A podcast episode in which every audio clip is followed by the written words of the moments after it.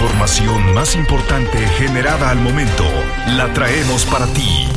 Radioincro.com Espero estés disfrutando del equinoccio de primavera. Hoy es 21 de marzo de 2023 y tengo para ti toda la información. Bienvenido, bienvenida. Actualidad informativa. Radioincro.com Las fotomultas serán enviadas a domicilio a partir del 20 de abril. La información completa con mi compañera Malinka Aceves. El secretario de Seguridad Ciudadana, Giovanni Elías Pérez Hernández, informó que a partir del 20 de abril se comenzarán a mandar las fotomultas a los domicilios de los infractores que rebasen los límites de velocidad permitidos en el anillo vial Fray Junípero Serra. Y la tercera etapa, después del 20 de abril, bueno, ya estaría llegando directamente a los domicilios con el padrón que tenemos de ciudadanos, que, es un padrón de la base de datos de finanzas. Mencionó que esto forma parte de la tercera etapa de este programa, el cual busca disminuir los accidentes de tránsito en esta vialidad. Aseguró que se cuenta con un padrón de automovilistas que circulan en el estado, los cuales se notificarán de su infracción. Siempre estarás informado con radioincro.com. Se van a habilitar más pozos de agua por parte de la Comisión Estatal de Aguas en Querétaro. La información con Alexis Morales. Con el objetivo de hacerle frente a la sequía, la Comisión Estatal de Aguas habilitará seis pozos de agua en la ciudad, informó el vocal ejecutivo Luis Alberto Vega Ricoy. Destacó que con esto se inyectará a la red 208 litros de agua por segundo, lo cual abonará a tener un mayor equilibrio entre la oferta y la demanda va a incorporar más pozos, pozos que estaban dormidos o que estaban subutilizados aquí en la zona metropolitana de Querétaro, los vamos a reincorporar durante este mes de marzo, los vamos a revivir, los vamos a reactivar. Cerca de 208 litros por segundo serán inyectados a la red eh, que no estaban siendo inyectados y que ayudarán a, a volver a tener ese equilibrio entre la oferta y la demanda. Asimismo, detalló que estos pozos se ubicarán en las colonias Álamo 2, Loma Linda, El Pedregal, El Tintero, Santa María Magdalena y una línea en Chichimequillas. Las noticias de Querétaro están en radioincro.com. A través de sus redes sociales, el gobernador del estado Mauricio Curi informó que se sometió a una prueba PCR y a aislamiento voluntario por sospecha de COVID-19 luego de que uno de sus colaboradores más cercanos resultara positivo a la enfermedad. El mandatario explicó que Josué Guerrero Trapala, secretario particular, resultó positivo a la enfermedad. Minutos antes, Josué Guerrero también informaba que presentó síntomas y se realizó una prueba y que resultó positiva.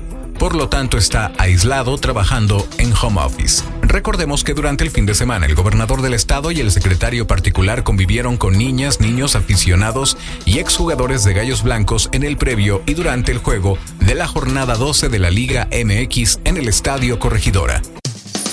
Radioincro.com, el medio en que puedes confiar. Aprovechando la comunicación, el gobernador del estado, Mauricio Curi González, aseguró que en las próximas tres semanas se comenzarán a ver los primeros resultados de las obras de Paseo 5 de febrero. Esto lo comentó debido a que hoy por la noche se reducirá a uno los carriles de Tlacote a Zaragoza en 5 de febrero. Indicó que después de este periodo se empezarán a ver los primeros resultados de las obras. Mauricio Curi reconoció que vendrán tiempos complicados en el tráfico de 5 de febrero, pero indicó que valdrán la pena radioincro.com. El titular de la Fiscalía General del Estado, Alejandro Echeverría Cornejo, presentó el séptimo informe de actividades de la institución que comprende al periodo de marzo 2022-febrero 2023. Esto lo hizo en el Teatro Metropolitano, donde el funcionario destacó que la evolución de esta Fiscalía General ha quedado patente año con año por lo que este informe es significativo ya que es indicador de continuidad y voluntad política al haber trascendido de una administración a otra con resultados favorables. Actualidad informativa. Radioincro.com. Para que estas vacaciones de Semana Santa las y los queretanos, así como los turistas que visiten la capital, vivan una experiencia familiar armónica y segura, El presidente municipal de Querétaro, Luis Nava, informó que todo el estado de fuerza de la Coordinación Municipal de Protección Civil y la Secretaría de Seguridad Pública Municipal mantendrá vigilancia, empresas, bordos y las principales zonas de concentración turística de la capital. Actualidad informativa. Radioincro.com por su parte, Francisco Ramírez Santana, director de la Coordinación Municipal de Protección Civil, indicó que serán 42 elementos y 11 unidades los que se pondrán a disposición de la ciudadanía este programa especial de Semana Santa y mantener el saldo blanco por cuarto periodo vacacional en cuanto a muertes por ahogamiento, gracias al reforzamiento de la presencia y vigilancia en los 12 cuerpos de agua con registro de mayor concurrencia en la capital, donde además se emitirán recomendaciones de manera permanente a los visitantes. Siempre estarás informado con radioincro.com.